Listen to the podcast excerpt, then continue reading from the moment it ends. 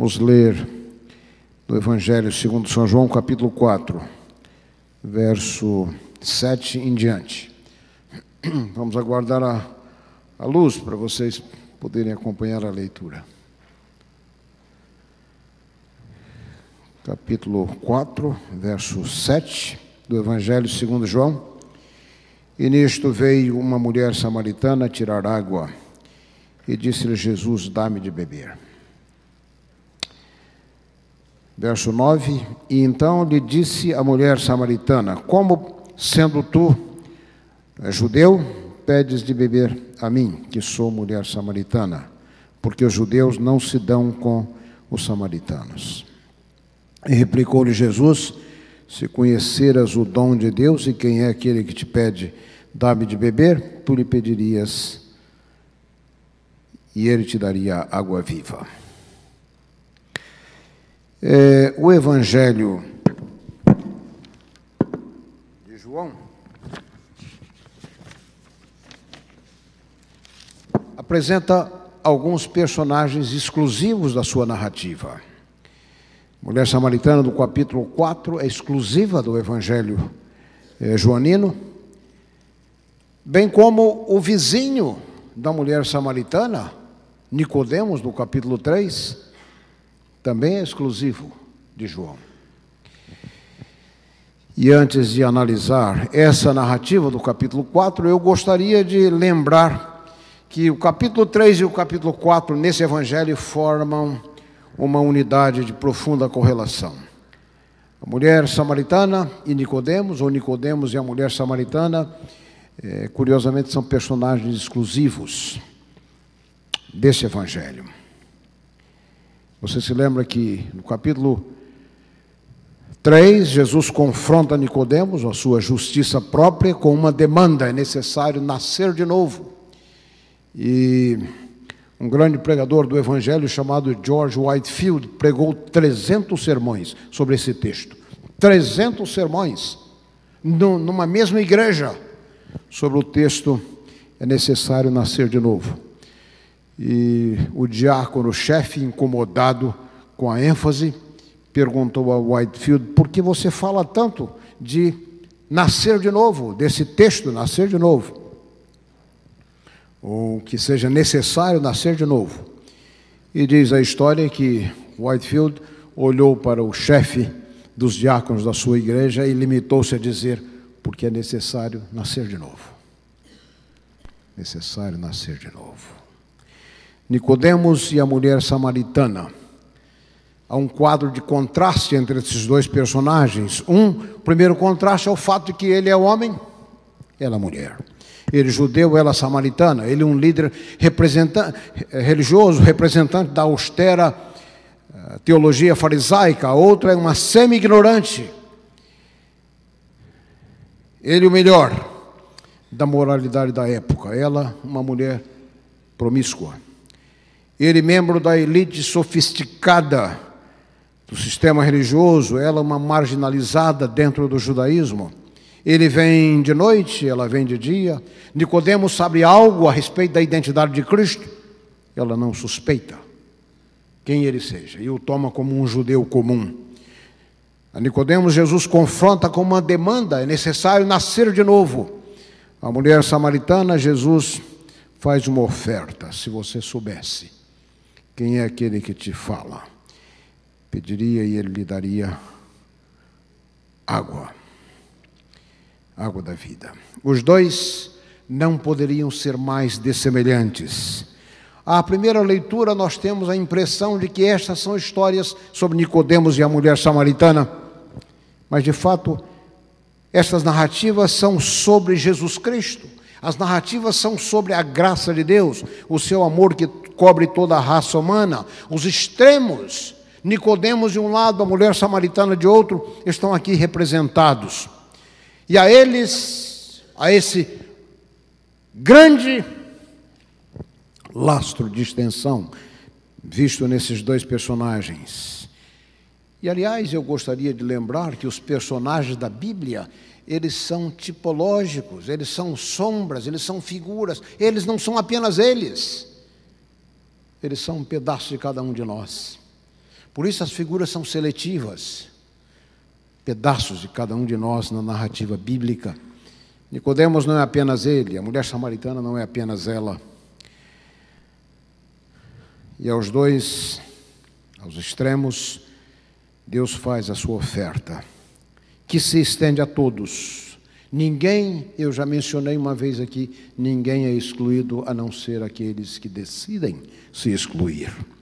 E aqui o ministério de Jesus, de um lado, repreende a justiça própria de Nicodemos, bem como a indulgente promiscuidade da mulher samaritana. Mas o que nós temos no final é o triunfo da graça que nos busca aonde nós estamos. A conversa junto ao poço de Jacó, ela é iniciada por Cristo. O simples fato de Jesus dirigir-se a ela, uma mulher samaritana, a toma de surpresa, de tal e tal a tal ponto que a sua admiração quase que reflete um estado de choque. E Jesus aqui se eleva sobre dois tabus muito bem definidos nos seus dias. O primeiro, ele, homem, arrisca estar sozinho com ela, uma mulher, tornando-se assim vulnerável à acusação de impropriedade. No judaísmo, os homens não conversavam com as mulheres em público, nem os maridos conversavam com as suas esposas em público. Na, no templo havia um pátio das mulheres, mesmo nas religiões, nas reuniões religiosas, os homens permaneciam separados das mulheres. O estatuto social da mulher nesse tempo, na época, dizia que a mulher não podia tomar qualquer iniciativa sem a autorização, sem a permissão de uma figura masculina, pai, irmão, esposo. A mulher não podia pedir divórcio. A mulher não podia fazer um voto as mulheres constavam na lista dos bens dos esposos, como casas, como terra, como servos, como uma propriedade. Assim que, como dizia uma propaganda americana, as mulheres têm andado um longo caminho. Não é verdade? Eu escrevi aquela meditação para o ano que vem, o 2014, e no Dia das Mulheres eu escrevi um texto Dia das Mulheres. E eu fiz uma referência de que os homens, eles têm 21 mil neurônios, as mulheres têm 18 mil neurônios. E isso parece que dá aos homens uma certa vantagem, mas isso é por engano, porque as mulheres têm a intuição, as mulheres têm um número, as sinapses, isso é, as conexões entre os neurônios na mulher é de número muito maior, o que equipara essa diferença de neurônios. Na, na verdade, no Brasil, nós temos muitas ONGs, é, quase que cento e algumas delas, e a grande maioria ela, são, ela é administrada, a maioria é administrada pelas mulheres, e as mulheres, com a sua graça, as mulheres com a sua gentileza, com a sua intuição, com a sua capacidade de ler as coisas, muitas vezes melhor que o bicho homem, essas ONGs vão muito melhor, as administradas pelas mulheres. E eu termino aquela meditação dizendo que é apenas uma circunstância que as mulheres perdem para os homens. Sabe quando? Quando, quando elas querem imitar os homens, aí elas perdem. E depois da Segunda Guerra Mundial, esse foi o erro de muitas mulheres que ascenderam a posições de comandos e elas querem repetir a figura masculina dando soco nas mesas, dizendo palavrões, aí elas perdem. As mulheres não herdavam do seu marido ou do seu pai nesse tempo, a menos que não houvesse homens na família. Em segundo lugar, Jesus quebrou um outro tabu da sociedade em que ele vivia, falar com uma samaritana. Você se lembra que aqui no verso 9, num comentário editorial, é dito que os judeus não se comunicavam com os samaritanos. Os samaritanos eram judeus híbridos. uma linhagem impura de judeus que havia se casado com as nações pagãs, eh, vizinhos pagãos, ou estrangeiros que haviam sido levados para a terra deles, na Galiléia especialmente, depois que Israel havia é, feito, sido feito cativo pela Assíria em 722 a.C.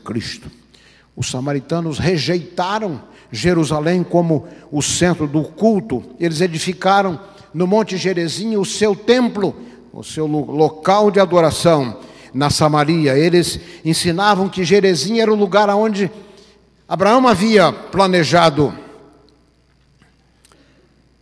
estivera disposto a sacrificar Isaac.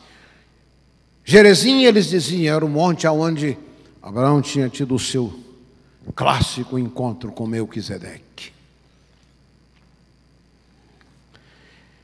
Os samaritanos se tornaram uma nação separada, vistos como judeus como piores que os gentios.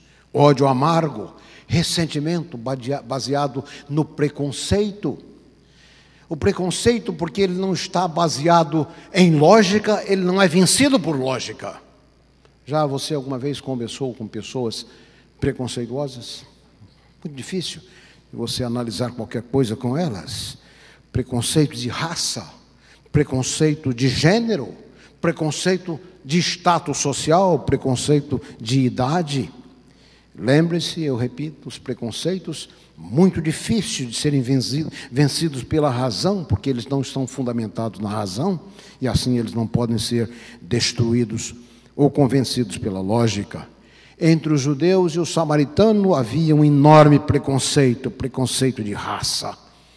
Os judeus, eles criam que se assentar ao lado de um samaritano era uma das razões de morte, assim como alguém morre de um ataque cardíaco, cardíaco, assim como alguém morre de câncer, se assentar, meramente se assentar do lado dos samaritanos, comer o pão do samaritano para os judeus era como, ou pior que comer carne de porco. As mulheres eram vistas como vermes impuros, o testemunho do samaritano não valia numa corte. E diziam ainda os judeus que os samaritanos não podiam guardar ou ser guardadores de uma criança órfã. Enorme preconceito.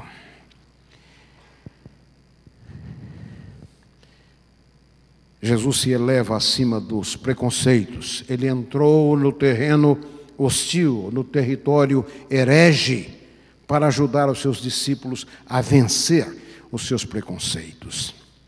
Gostaria de fazer algumas janelas naquilo que eu vou dizer hoje. Uma, de, uma delas, antes de você pensar nos preconceitos dos outros, nos preconceitos que você atribui aos outros, pense nos seus próprios preconceitos, nos estereótipos com os quais nós, às vezes, rotulamos as pessoas. Eu estive, uma ocasião, no IPAI. O IPAI é o colégio nosso lá em Petrópolis. Eu era diretor de jovens da antiga União Oeste. Encontrei lá, nos pátios, no pátio da escola, encontrei esse rapaz com o cabelo, estudante do IPAI, com o cabelo bem longo. Eu conhecia ele, conhecia a família dele de uma outra cidade, os conhecia de um outro lugar. Então eu me aproximo dele o chamo pelo nome e pergunto se ia tudo bem. E ele disse que não estava nada bem. Ele estava sendo expulso, ele me adiantou. E por quê? Eu quis saber. Essa escola, disse ele, está cheia de fanáticos. Eles não podem aceitar o meu cabelo. Eu disse ao jovem, na tentativa de fazê-lo pensar, eu disse: talvez você tenha razão. Talvez haja aqui muitos fanáticos mas eu gostaria de que você se lembrasse de que há os fanáticos do cabelo curto, assim como existem os fanáticos do cabelo comprido. Há fanáticos dos vestidos compridos, como há os fanáticos dos vestidos curtos. Há os fanáticos contra a moda, há os fanáticos da moda, há os fanáticos dos adornos e há os fanáticos contra eles. Há os fanáticos do legalismo, há os fanáticos do liberalismo aos fanáticos do vegetarianismo, como aos fanáticos dos churrascos. Qual fanático é você? Que fanático é você? Nosso problema é que a gente gosta de rotular os outros como sendo fanáticos. Qual é a diferença entre eles? Nenhuma diferença. Todos eles sofrem da mesma enfermidade, todos eles têm o mesmo método próprio de salvação. Uns acham que é fazendo, outros acham que não é, é não fazendo. Os que não fazem se julgam superiores aos que fazem. Uns se julgam mais santos, outros se julgam mais livres.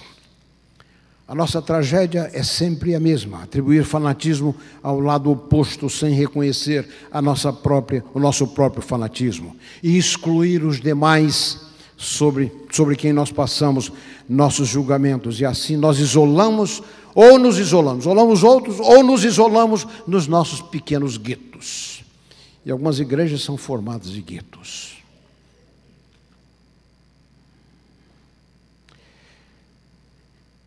Grupos, aqui e ali, como os judeus e os samaritanos.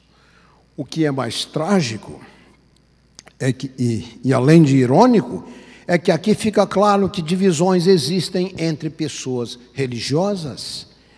Na história do texto, Jesus se eleva acima da mentalidade de gueto.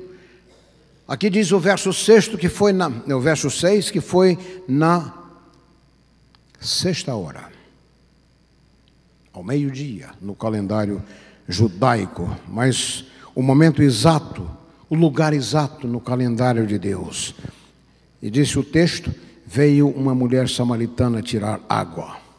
A referência à hora e ao fato de que ela vem sozinho sugerem algo a respeito da mulher. Você deve se lembrar que o meio-dia provavelmente foi o horário calculado por ela para não se encontrar com ninguém, para não ser vista. Além do mais, você deve se lembrar que as mulheres orientais executavam esse tipo de atividades em grupos. Isso indica que provavelmente as outras mulheres não se associavam com esta. Jesus sistematicamente mostrou-se amigo daqueles que não tinham amigos. Jesus falava com aqueles com quem ninguém falava. Uma coisa extraordinária que você é, depara nos evangelhos é o fato de que os maiores ataques de Cristo, as suas, os seus discursos mais radicais, como por exemplo, no capítulo 23 de Mateus, não foram dirigidos contra os grandes pecadores, não é extraordinário, mas contra os santos. Ai de vós, fariseus hipócritas que dizimais o endro, cominho e a hortelã, e desprezais o mais importante da lei.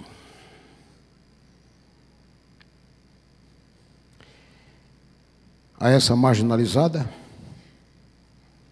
Jesus pede um copo de água. Um gole de água, por favor. Um dever quase religioso entre os orientais. A diplomacia de Cristo, ela é extraordinária. E quando ela lhe nega o insignificante favor, eu disse, quase um dever religioso, graciosamente ele se eleva acima da recusa e faz da recusa a oportunidade para fazer uma oferta infinitamente maior e superior. Cansa, cansado, sedento, como ele se encontra, as suas necessidades podem esperar, se ele apenas for capaz de suprir a necessidade dela. Jesus nunca perdeu a oportunidade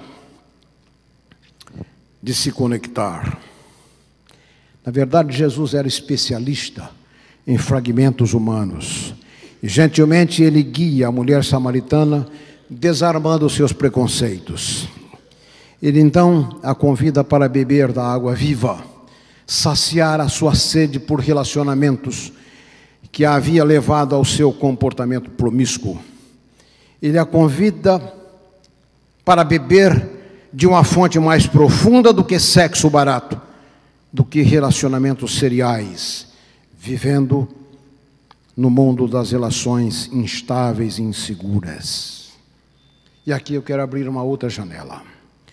Milhões de seres humanos hoje vivem sedentos, consumidos pela febre que nos aperta e nos sufoca, buscando satisfação em cisternas vazias. Hedonismo é a filosofia. Hedonismo é a filosofia atual, a filosofia do prazer, a filosofia de milhões, o estilo de vida do Ocidente secularizado. Pesquisa feita entre 2 mil ou 200 mil estudantes americanos graduados em faculdades nas diferentes universidades do país.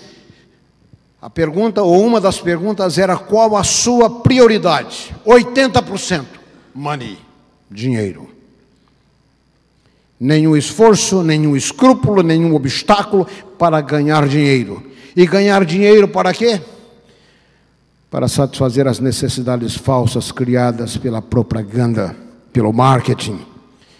E na tentativa de satisfazer as necessidades falsas, as pessoas se tornam mais vazias das necessidades reais, mais vazios e irrealizados. Tenho visto pessoas que trabalham para comer e comem para trabalhar, e assim é a vida deles.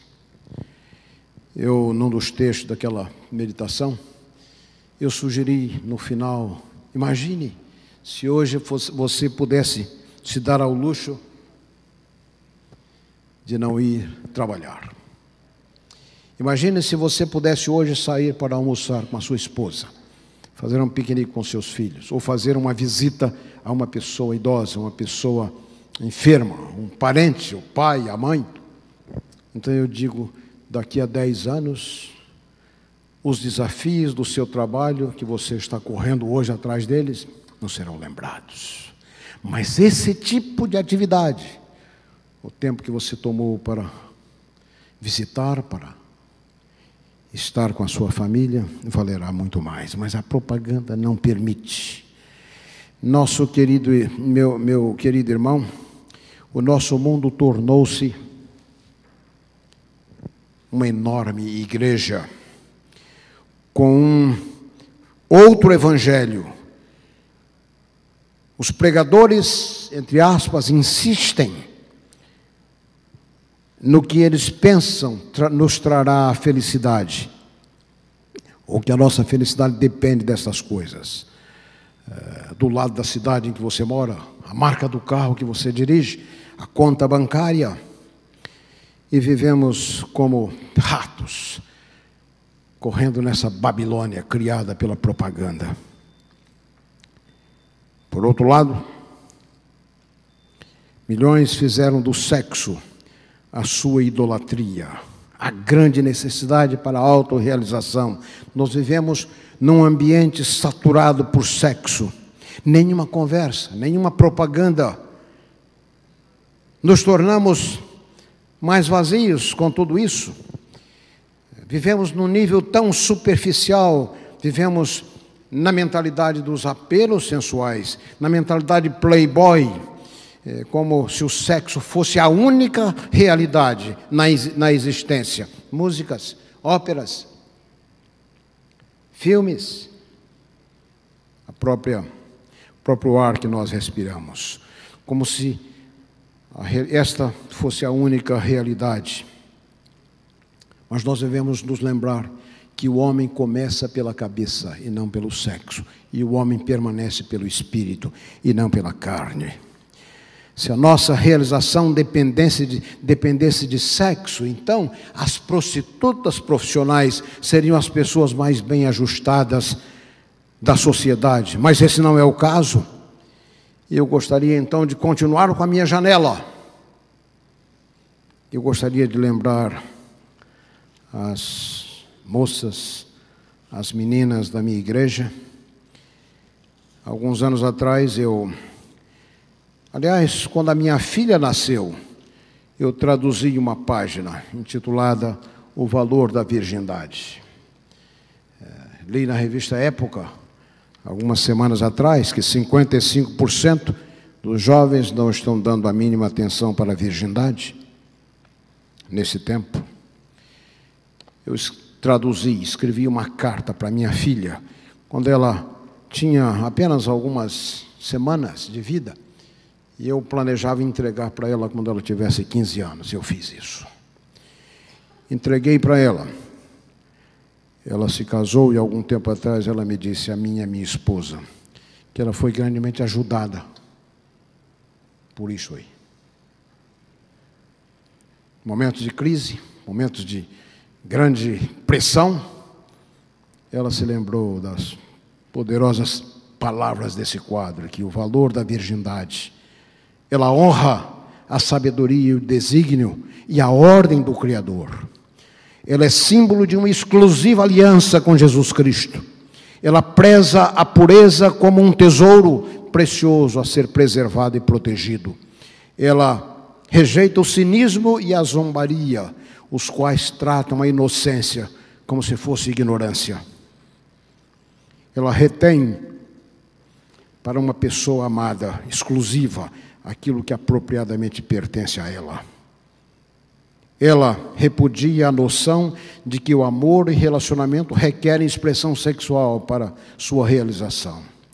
Ela ganha domínio sobre a sensualidade e assim abre as possibilidades para mais alta realização sexual. Ela rejeita a tentativa de invasão da alma, a qual a perda da castidade permite. Ela caminha a vereda que evita contrair outros traços corruptores de um mundo em decomposição. E em décimo lugar, ela exerce o autocontrole, o autocontrole, o qual sustenta um pleno sentimento de autoestima, de valor próprio. É claro que, por ignorância, as pessoas podem ir além desses limites, jovens podem ir além desses limites. Mas hoje, em alguns ah, campos, eu não gosto dessa história de campi, do latim, eu gosto do plural do português, campus. Em alguns campos de universidades americanas, pregadores têm falado muito, têm circulado a ideia de uma segunda virgindade, isto é, aquela que você tomou a decisão de viver a partir de um compromisso com Cristo. Mas não, eu não queria falar apenas para as meninas, gostaria de falar para os rapazes também. James Dobson um grande psicólogo cristão americano, ele diz que a chave para o sucesso da família está nas mãos dos homens, que assumirão a responsabilidade de serem chefes da família. Mas a minha tese, eu falei algum tempo atrás para os homens lá no nosso campus do, do NASP. Mas a minha tese é de que a sociedade, a cultura está preparando os homens para o fracasso. Com um conceito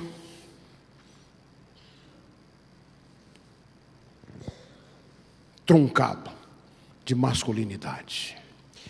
Desde a escola, o ensino médio, os rapazes são sistematicamente ensinados a verem como heróis aqueles que conquistam muitas é assim que eles são vistos. Herói é aquele que conquista muitas. E dessa forma estão se preparando para o fracasso. O herói não é quem conquista muito. Eu dizia para uma reunião lá em Massachusetts, alguns anos atrás: herói é aquele que conquista a mesma todos os dias. Um outro problema do mundo masculino hoje, e que raramente se discute, é a pornografia um negócio de milhões de dólares, milhares de sites e outros que são acrescentados, milhares de filmes. Os esgotos do lado mais escuro da natureza caída está aberto em todas as partes, fácil e disponível. A revista Time, de alguns anos atrás, de capa apresentava um artigo taxando a pornografia como a AIDS moral. Os cristãos, amigos, homens, os cristãos devem viver por um código moral mais elevado. Em muitas viagens, eu pensei seriamente nessa questão. Disponível, fácil, mas eu concluí há muito tempo: não é para mim. Essa porta foi fechada por mãos marcadas por cravos. Ellen White escreveu um texto belíssimo que está publicado no Seven Day Adventist Commentary. Diz ela: desde a eternidade, Deus separou os homens para serem santos, e o eco da sua voz chega até nós hoje dizendo mais alto, mais alto ainda. E ela pergunta de forma retórica: qual deve ser a nossa resposta? A nossa resposta deve ser: Yes, Lord, still higher. Sim, Senhor, mais alto ainda. Mais alto ainda. Os cristãos devem viver por um código moral elevado. Pornografia estabelece aquilo que a psicologia chama de a lei do retorno decrescente. A pornografia é uma droga, ou tem o efeito de uma droga. Nessa lei, a lei do retorno decrescente, significa mais estímulo, maior estímulo para se ter o menor resultado, o mesmo resultado. Maior estímulo para se ter o mesmo resultado. E dessa forma se abre as portas para, os, para o príncipe das trevas. A pornografia destruirá você. A pornografia destruirá sua capacidade de dar amor e de receber amor. Destruirá sua família eu tenho dito em alguns lugares às meninas: se você, em algum momento do seu namoro, do seu noivado, perceber que o seu namorado ou noivo tem essa inclinação, rompa o relacionamento, não é a pessoa para você. E vou dizer por quê. Pornografia torna as pessoas cínicas e vazias. E o lado mais negro é de que ela dá aos homens a impressão de que as mulheres gostam de ser tratadas dessa forma. E dessa maneira, a bela criação de Deus é prostituída, aviltada.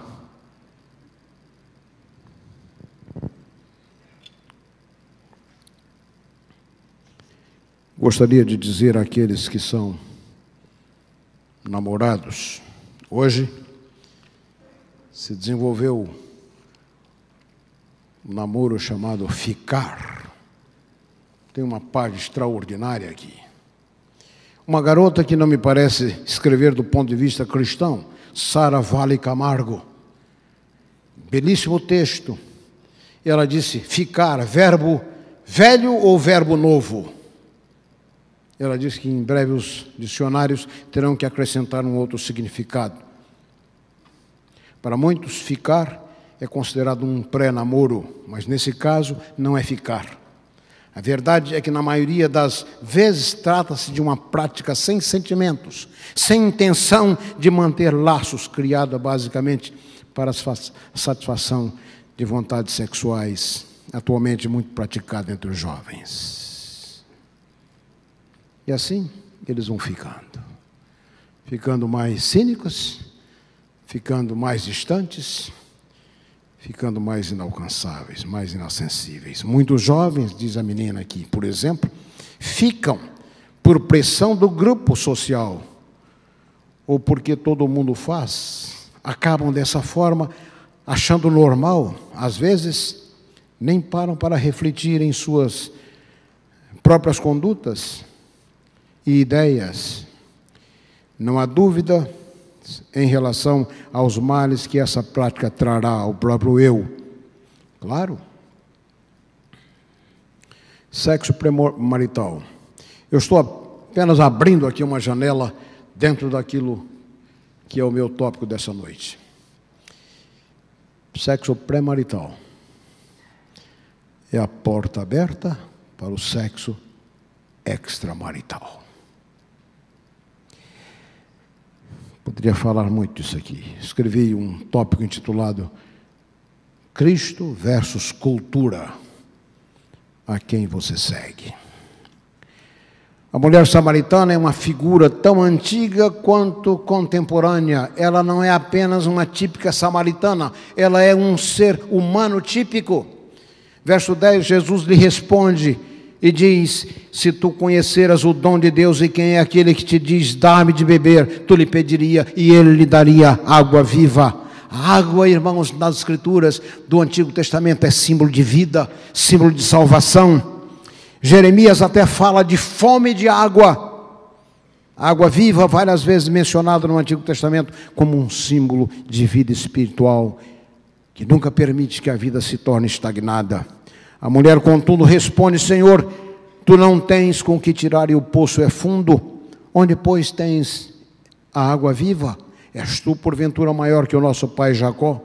Jesus corrige a má compreensão dela, de que a sua oferta tenha que ver com mera sede física, mostrando que qualquer que beber daquela água voltará a ter sede. Aqui se estabelece a diferença entre os dois tipos de água. E esse, essa diferença é vista nos resultados. Em sua resposta, Jesus, no verso 3, esclarece duas questões: a natureza da água espiritual, aquela que é física, aquela que é celestial, uma que é terrena, a outra que é espiritual. A natureza do doador, quem beber dessa água voltará a ter sede. Mas aquele que beber da água que eu lhe der, não terá sede, não terá mais sede. Nossas cisternas são incapazes de satisfazer eh, a nossa sede de maneira permanente. Interessante que Isaías capítulo 2, verso 17, menciona que Israel voltou espiritualmente para o Egito para beber a água do Nilo, ou no mesmo verso, ele fala dos que voltaram para beber água do Eufrates em Babilônia. Nós vivemos num mundo assim, onde as pessoas estão bebendo a água do Nilo, a água do Eufrates, na tentativa de satisfazer a sua verdadeira sede. Então, a mulher ainda parece que confusa, pensa que essa água que Jesus lhe oferece vai lhe tornar a vida mais confortável. Ela imagina que Jesus está falando de uma água mágica, a qual ela estando num, a qual estando num recipiente pode satisfazer sem nenhum trabalho ou esforço. E finalmente ela diz ao longo da conversa: Dá-me, Senhor, desta água. Note que a essa altura Jesus inverte os balcões. O diálogo se inicia com Jesus tendo a sede e ela tendo a água. A essa altura, nós temos uma inversão extraordinária. É Jesus quem tem a água e é ela quem tem a sede. Senhor, dá-me dessa água. Verso 16: Jesus introduz uma drástica mudança. Até aqui, Jesus fora até onde é possível ir com o Evangelho o fundamento fora lançado, agora ele se volta para a lei. Ele diz: vá, chame o seu esposo. Lutero dizia que Deus tem duas palavras: a lei e a graça. Calvino dizia que Deus tem apenas uma palavra ao homem. E essa palavra é a palavra do Evangelho, a palavra da graça. Então ele mesmo se pergunta de forma retórica: e o que é então a lei? Ele dizia: a lei é a face séria do Evangelho. A lei é a face séria do Evangelho. Jesus havia ido com o Evangelho até onde era possível. Agora ele se volta para a lei. Vá, chame o seu marido. Note, não é vá e chame. Os dois imperativos aparecem sem nenhuma conexão. Vá, chame, indicando a força do que é solicitado. Agora observe que no verso 17 se declara que Jesus sabia que ela não tinha um esposo. Então a pergunta é: e por que ele faz o pedido? Esse é precisamente o ponto. Jesus requer que ela faça exatamente o que ele sabe que ela não pode fazer, para forçá-la a pensar. A inabilidade revela a oportunidade de reconhecer o seu pecado e falha. Ao pedir que ela busque o seu esposo, dizendo que ele já sabe que ela não poderia cumprir aquilo dali, Jesus, por outro lugar, em segundo lugar, oferece a ela a oportunidade da evasiva, a oportunidade do escape. Ela poderia pretender que tinha um marido e afastar-se sob esse pretexto, desaparecer, como nós às vezes fazemos, oferecemos disfarces, desculpas apenas para ganhar tempo. Ao pedir que ela traga o seu marido, duas coisas estão na mente de Cristo. Primeiro, ajudá-la a pensar.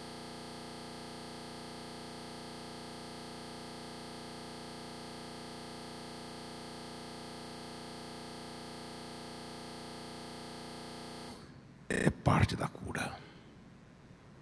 Eu digo, está parcialmente curado aquele que reconhece a sua doença. Jesus deu a ela essa oportunidade. Além do mais, ele deu a ela a oportunidade de sair. Mas é claro, ela tinha a oportunidade de reconhecer e confessar a sua condição. Ela não faz, contudo, nenhuma menção de se afastar. A mulher permanece diante deste estranho judeu. Há algo extraordinário nessa mulher. Em nenhum momento ela ri, em nenhum momento ela descrê da oferta, julgando-a absurda ela não volta as costas a Jesus, afastando-se com o seu cântaro. Passo a passo, Jesus ilumina as suas trevas espirituais. Jesus toca então um ponto sensível da sua ferida, mas ela não busca camuflar, ela não busca se evadir, ela não apresenta nenhuma daquelas clássicas manifestações de explosões de temperamento o que você tem a ver com a minha vida, não é essa que ela, que ela diz, o que você tem que ver com a minha vida particular, ela deixa a sua cabeça cair. Ela confessa a sua vergonha, quase em lágrimas. Não tenho esposo. Ela tivera cinco maridos, cinco feridas não cicatrizadas, cinco desencantos, cinco príncipes que haviam se tornado em sapos, cinco sonhos enterrados no deserto, onde ela esperou apenas jardins e flores. Não é de estranhar que, para não sofrer mais, ela se compromete cada vez menos. Graciosamente, Jesus responde: Dissestes bem, não tenho esposo. A confissão dessa mulher a essa estranha figura, a confissão dessa mulher a esse estranho judeu, figura como um dos mais nobres tributos prestados ao impacto de Cristo. Por outro lado, a sinceridade, o desejo em admitir e confessar nossas faltas são manifestações essenciais da genuína sede espiritual. Eu disse: aquele que reconhece a sua doença está parcialmente curado. Eu fui pastor na igreja portuguesa de Toronto. Do lado da nossa igreja havia uma seção dos alcoólicos anônimos. E a reunião desse grupo se dava exatamente às quartas-feiras. E se dava exatamente depois do nosso culto. Em algumas ocasiões, depois do nosso culto, eu fui assistir à reunião dos alcoólicos anônimos. Fiquei impressionado com aquilo que vi. Ali chegavam vultos vindo das sombras. Na maioria deles, hispanos, portugueses, entravam com a cabeça baixa. No determinado momento, ele se levantava e dizia: O meu nome é José, eu sou um alcoólatra. Ou, o meu nome é Manuel, eu sou uma alcoólatra. eu passei a chamar aquele grupo de a igreja da meia-noite, porque era tarde da noite que eles se reuniam. Tenho pensado muitas vezes, tenho sido pastor por muito tempo. Raras vezes ouvi alguém se levantar e dizer: sou um pecador. Tenho ouvido muita gente dizer que é santo. Alguns que se dizem santos. Recentemente tenho ouvido aqueles que querem ser santos com a dieta do Éden. Sabe qual é a dieta do Éden? Já chegou por aqui essa novidade? Muito comum lá por São Paulo. Dieta do Éden. Você não pode comer nada que dá debaixo da terra. Beterraba, cebola, cenoura. Uma irmã me escreveu algum tempo atrás dizendo, pastor, a minha família está destruída com essa ideia. Meu marido aceitou essa noção aí. Escrevi para eles dizendo: Queridos, a essa altura da história, o que eu preciso não é de nenhuma dieta do Éden, o que eu preciso é do Éden. E afinal, o segredo da saúde no Éden não tinha que ver com nenhuma dieta, mas com a árvore da vida. É disso que você e eu precisamos. Tenho visto muitos santos pretensos santos na igreja. Raramente tenho ouvido de pessoas que admitem a sua culpa. Aqueles que admitem que sobre a sua cabeça pesa a condenação, não fora por Cristo. No verso 17, a mulher disse: Vejo que tu és um profeta. Inicialmente, ela vira Jesus apenas como um judeu mas a sua percepção vai aumentando e finalmente ela o reconhece como o Messias. Querido, Jesus disse que aquele que beber da água que ele serve experimentará a vida num outro nível. Tenho algumas vezes falado da filosofia do mundo que nos cerca, da, dos modismos as suas opiniões, as suas ideias, as suas novelas, os seus enredos, a sua música. Os cristãos têm que aprender a viver acima da multidão. Eu quero lembrar que hoje de noite você pode sair da igreja como uma nova pessoa, um novo homem, uma nova mulher, um novo jovem eu estou terminando. Vou convidar o grupo do louvor e vamos cantar o hino Renova-me. Eu quero lembrar quando nós voltamos do Canadá, eu recebi num ano uma enorme quantidade de multas, multas de trânsito. Eu não percebia como era o esquema as maquinetas escondidas por detrás das moitas. Não percebi isso aí. E eu ganhei as, as minhas multas, alegavam as tais multas que eu fizera o retorno no lugar errado. Gostaria de lembrar para você que Deus permite o retorno, o famoso U-turn, o U de volta, Deus permite o retorno em qualquer lugar aonde você está. Amém.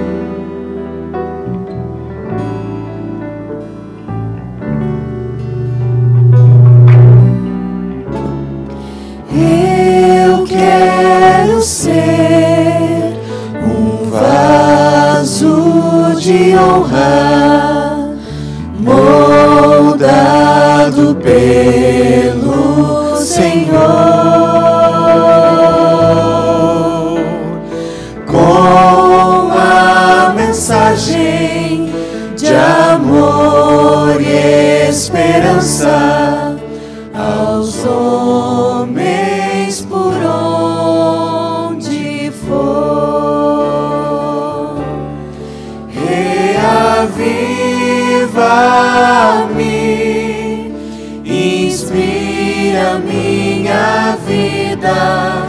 Prepara-me para fazer o teu querer.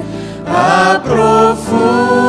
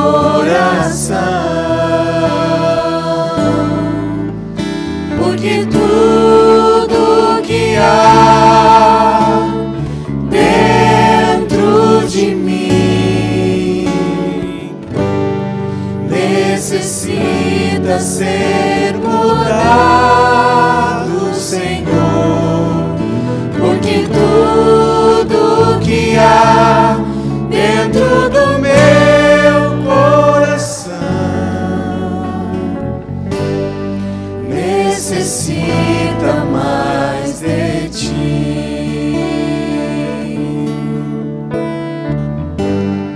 Necessita mais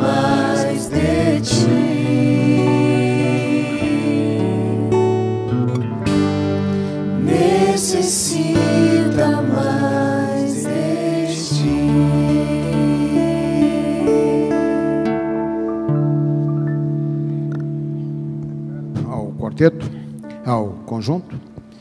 É, quero convidar o quarteto e vamos terminar com o hino que eles vão cantar.